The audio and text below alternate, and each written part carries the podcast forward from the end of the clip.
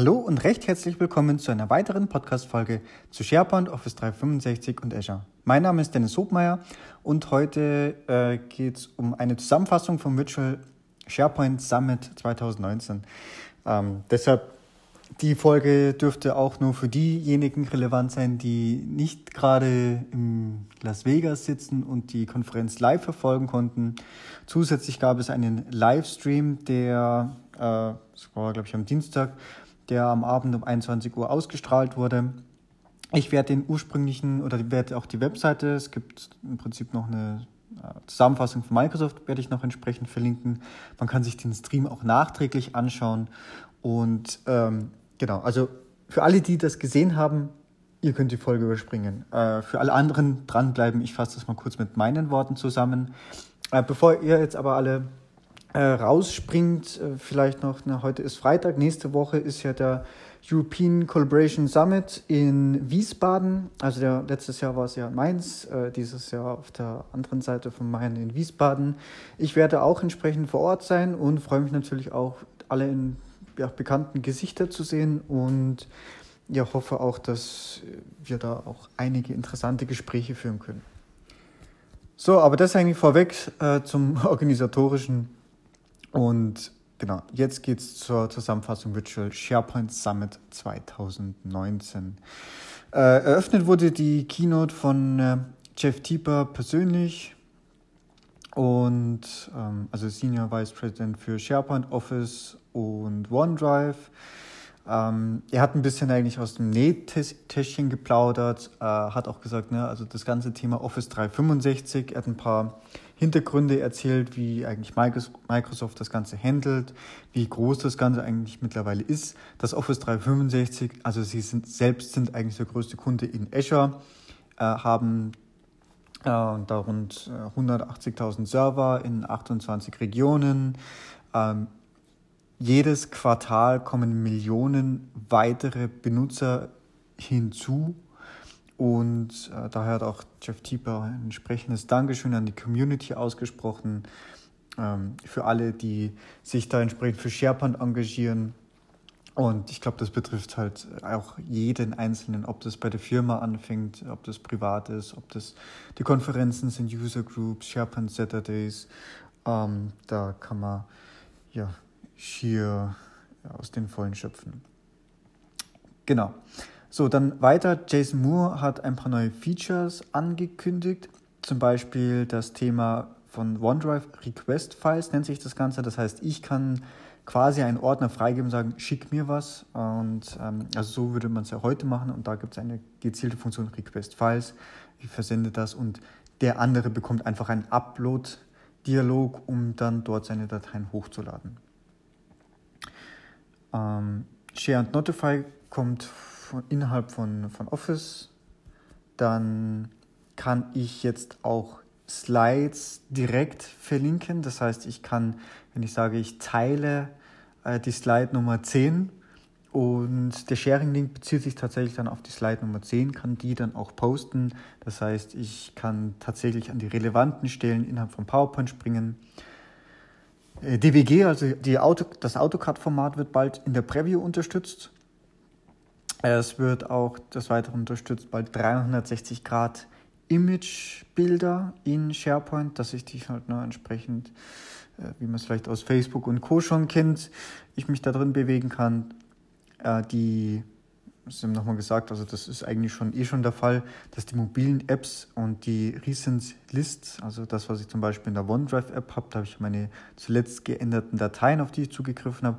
Diese Recent List, die wird entsprechend entsprechend auch synchronisiert über alle Geräte hinweg und über die Applikationen. Ähm, dann habe ich ja, was, äh, was kommen wird, ist in Teams. Der Files-Reiter, der wird auch tatsächlich jetzt ein äh, richtiger SharePoint-Dialog, äh, also auch das SharePoint-Ribbon und nicht mehr das Teams eigene. Und es gibt auch standardmäßig eine neue View, die da heißt, zumindest auf Englisch, Files that need attention. Also Beispiel, ich habe irgendwie Metadaten mit einem Pflichtfeld, habe die aber nicht ausgefüllt, äh, dann werden die jetzt ja neuerdings standardmäßig schon äh, farblich gekennzeichnet hervorgehoben und äh, ja, für solche Dateien gibt es dann standardmäßig eine eigene View. OneDrive wird außerdem noch ein Differential Sync unterstützen und zwar für Nicht-Office-Dokumente. Für Office-Dokumente kann es schon, aber für binäre Formate, was ich, ich habe eine ZIP-Datei und äh, gut, Sie haben es am Beispiel von einem 1 GB Bild gezeigt, haben da halt irgendwas geändert und äh, das hat dann wirklich binnen Sekunden synchronisiert. Ja, dann ging es weiter. Die äh, Caruana hat, äh, es gibt eine neue Methode, Excel-Listen nach SharePoint zu importieren. Geht ja grundsätzlich jetzt auch schon. Ähm, nur war das, was sie da gezeigt hat, deutlich schicker. Was vom Funktionsumfang, ob, das, ob der gleich bleibt oder noch mehr geht, sei jetzt mal dahingestellt. Was definitiv kommt, und das ist äh, ja eigentlich ein Feature, auf das ich schon lange warte, SharePoint-Listen können in Teams angezeigt werden. Das geht ja aktuell ja nur über relativ hässlich über das Einbetten einer Webseite. Das ist, äh, genau, das kommt dann also bald, jetzt bald nativ. Und da noch der Hinweis, äh, Flow und Azure Cognitive Services, da kann man auch ganz tolle Sachen mitmachen. Äh, ja, ohne dass ich da jetzt weitere Details habe. Dann weiter geht's. Naviot Wirk, Group Program Manager. Ähm, SharePoint wird bald die komplette Collaboration unterstützen, wenn die Dateien verschlüsselt sind. Das heißt, ich kann auch die Dateien in Word online aufmachen, ich kann Co-Autoring äh, durchführen, ich kann die Funktion DLP und E-Discovery verwenden. Ähm, Frage für mich selber ist noch, wie sieht es mit der Suche aus? Das ist, äh, aber ja, man darf gespannt sein. Äh, dann ähm, kann, bietet DLP eine neue Funktion. Ich kann das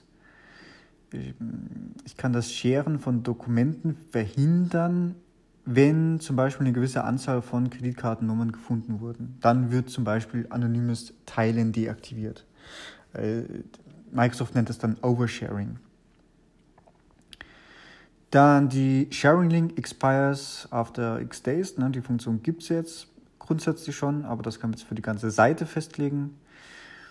Es, gibt, es wird bald geben ein User Expiration Management. Ne, also wenn eben diese Links, die auslaufen, ähm, ne, aktuell sehe ich die nirgends und da soll ich eine Verwaltung sehen, was eben bald ausläuft, damit ich das ja, sehen kann, verwalten kann.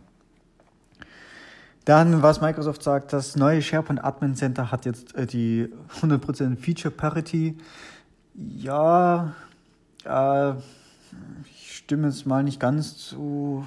Äh, also es sind zwar, ist zwar alles drin, aber an, naja, die Umsetzung ist halt so, dass gewisse Sachen ich dann auf das Classic Admin Center einfach umspringe. Aber ja, ich, ich genau, gut, lassen wir mal so stehen.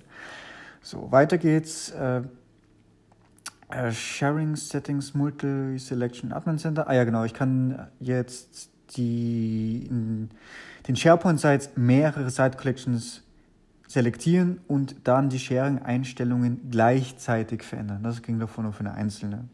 Und, oh, großes Features, ich kann die URL von einer Site-Collection ändern. Das ist ein Wahnsinn. Das ging vorher noch nie. Davor konnte ich immer einen Titel ändern, schön und gut aber nie die Site Collection. Das geht auch direkt dann aus dem Admin Center heraus.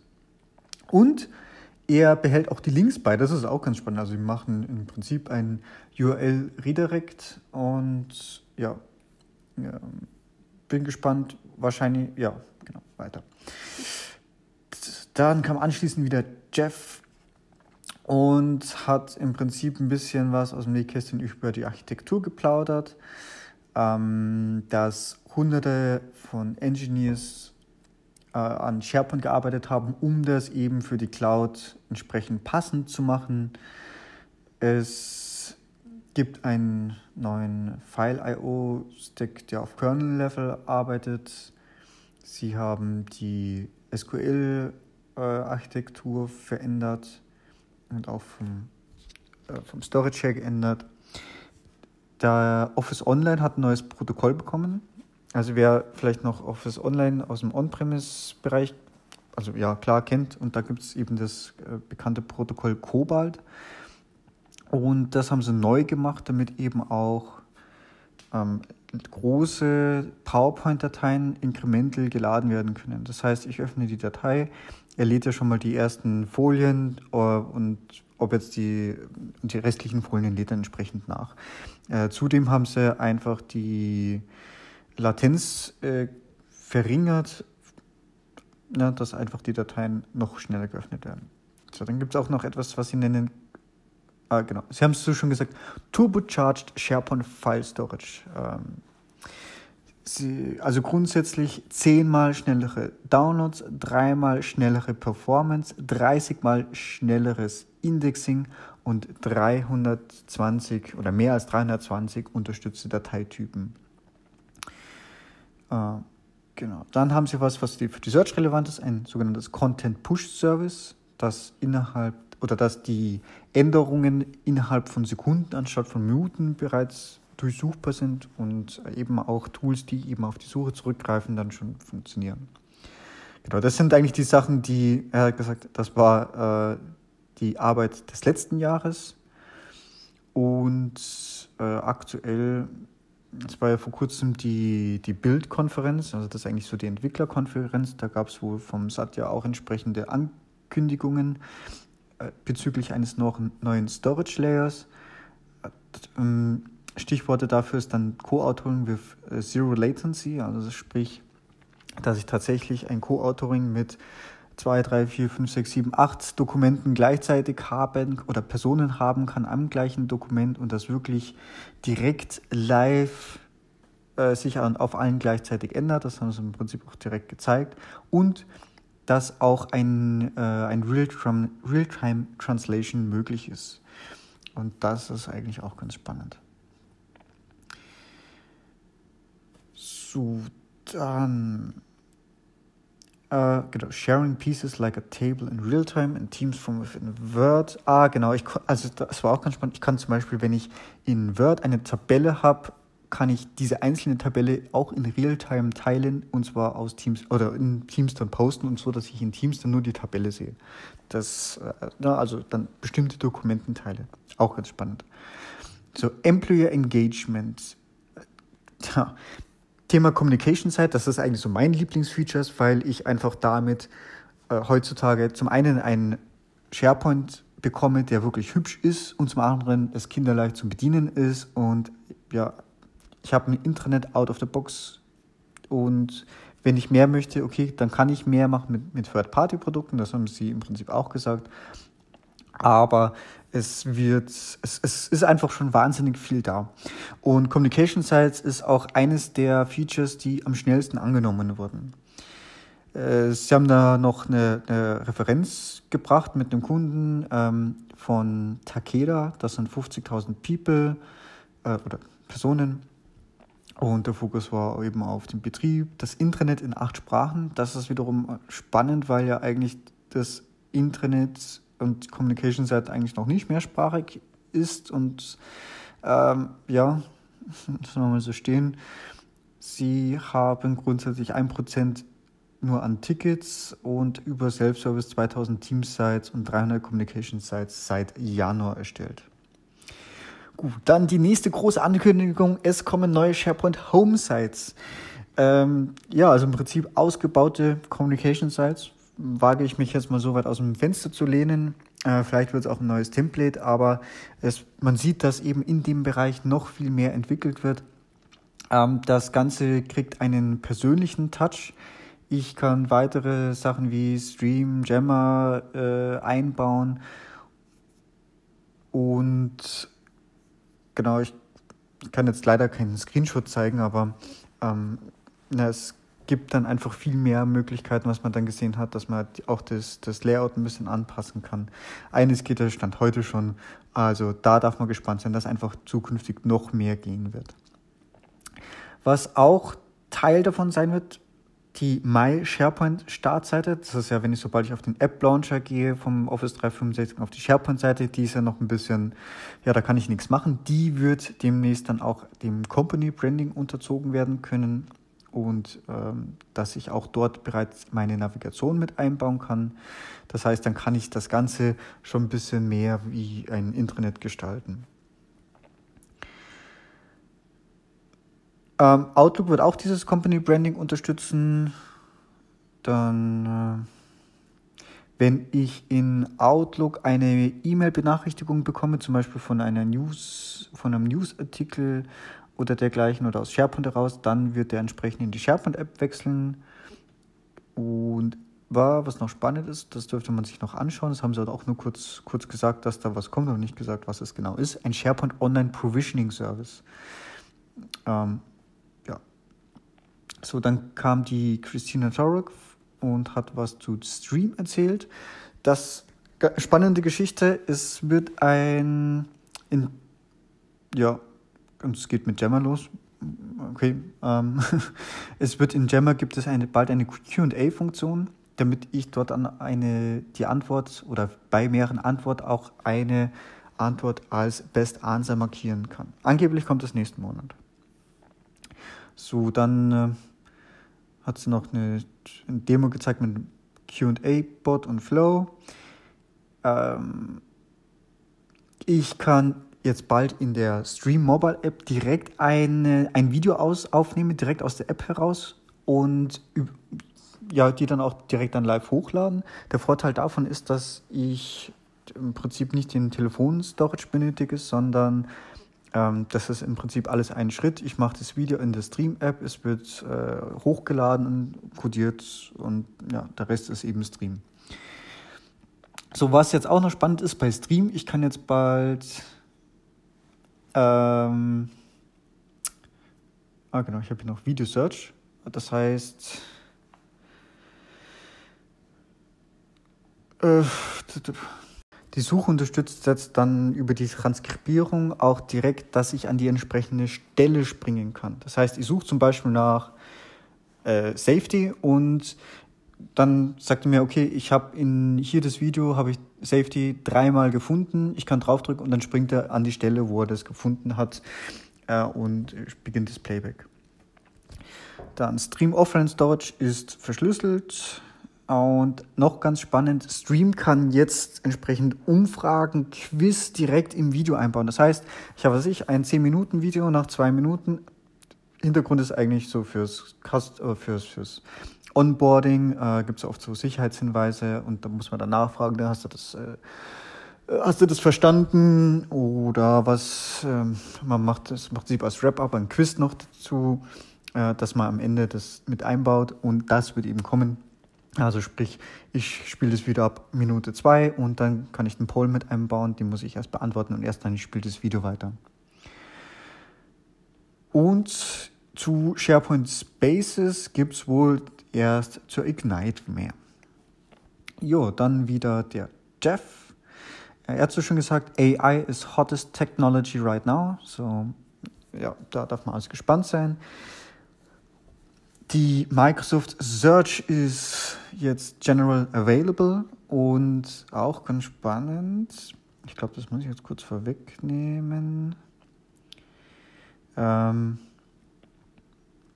also die Microsoft Search, die äh, funktioniert generell ein bisschen anders. Jetzt haben wir gerade in SharePoint oder generell in Office 365 haben wir mehrere Suchen, die äh, grundsätzlich kann man mal sagen, alles das, was übers Modern UI geht und auch was jetzt oben in Office 365 äh, habe ich jetzt auch die Suchleiste, das ist alles die Microsoft Search.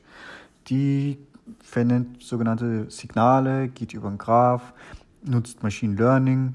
Ähm, ich kann da wohl übers Machine Learning kann ich wohl die, die oder werden diese Modelle auch optimiert.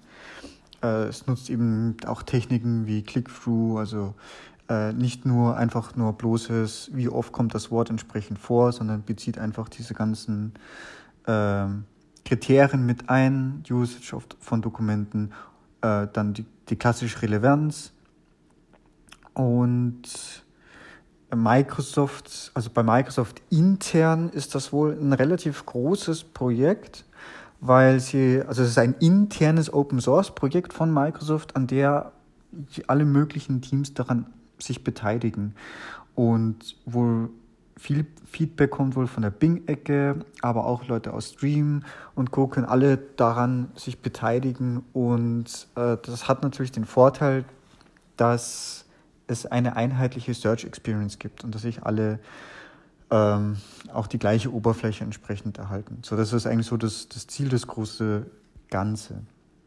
So, dann hat Karim, Karim Yukilturk nochmal ein bisschen mehr zu Search gesagt. Also hat das auch ein bisschen gezeigt, dass man auch mit Bookmarks auch eben Sachen entsprechend hervorheben kann, dass ich ähm, Maps in Suchen anzeigen lassen kann, Dateien, an denen ich zuletzt gearbeitet habe, äh, Antwortkarten und äh, ja, People Search. Äh, das ist auch, die People Search ist auch grundsätzlich mal egal, wo ich bin, ob ich jetzt im Office 365 bin oder ich habe auch schon mal eine, eine Podcast-Folge gemacht, eben ausschließlich zur Microsoft Search. Ich kann die jetzt ja auch mit Bing integrieren. Ähm, sofern ich eben da angemeldet bin, kriege ich auch meine Unternehmenstreffer da zurück und ja eben das, die gleiche Experience. Genau, grundsätzlich Modern Search ist alles in ist alles Microsoft Search. Was bald kommen wird, ist in Windows 10 die Searchbox. Die kommt dann auch bald und wird das auch unterstützen. Ebenfalls auch aus Office-Produkten heraus. Und so, dass ich eben auch zum Beispiel aus PowerPoint eine Slide aus einem anderen Slide-Deck und zwar mit einem Klick hinzufügen kann. Also das dürften Sachen sein, wo es wirklich der Produktivität förderlich ist. Es wird ein eigenes Microsoft Search Admin Center geben, das wird ausgerollt. Und Achtung, later this year heißt es, wird es Custom Refiners, Custom Verticals, Organizational Results und Co. geben. Das heißt, alles das, was ich über die Search gerade noch vermisst habe in den Result Pages, ne, weil aktuell kann ich da nichts machen, das wird jetzt dann wohl kommen. So, dann haben wir es was. Äh, die Naomi Moneypenny hat noch gesagt, Thema PDF. Und zwar wird kommen, dass äh, PDFs, die eben nicht searchable sind, also keine, kein, kein Text haben, sondern einfach zum Beispiel Klassiker sind eingescannt und daher ein Bild, das, die werden bald durchsuchbar gemacht werden. Das heißt, da machen sie wohl eine eigene OCR. Es, wird, es kommen Adaptive Cards ähm, Adaptive Cards ist eine, ist eine Möglichkeit, wie die Informationen angezeigt werden und dass ich dann entsprechend auch gleich Aktionen durchführen kann.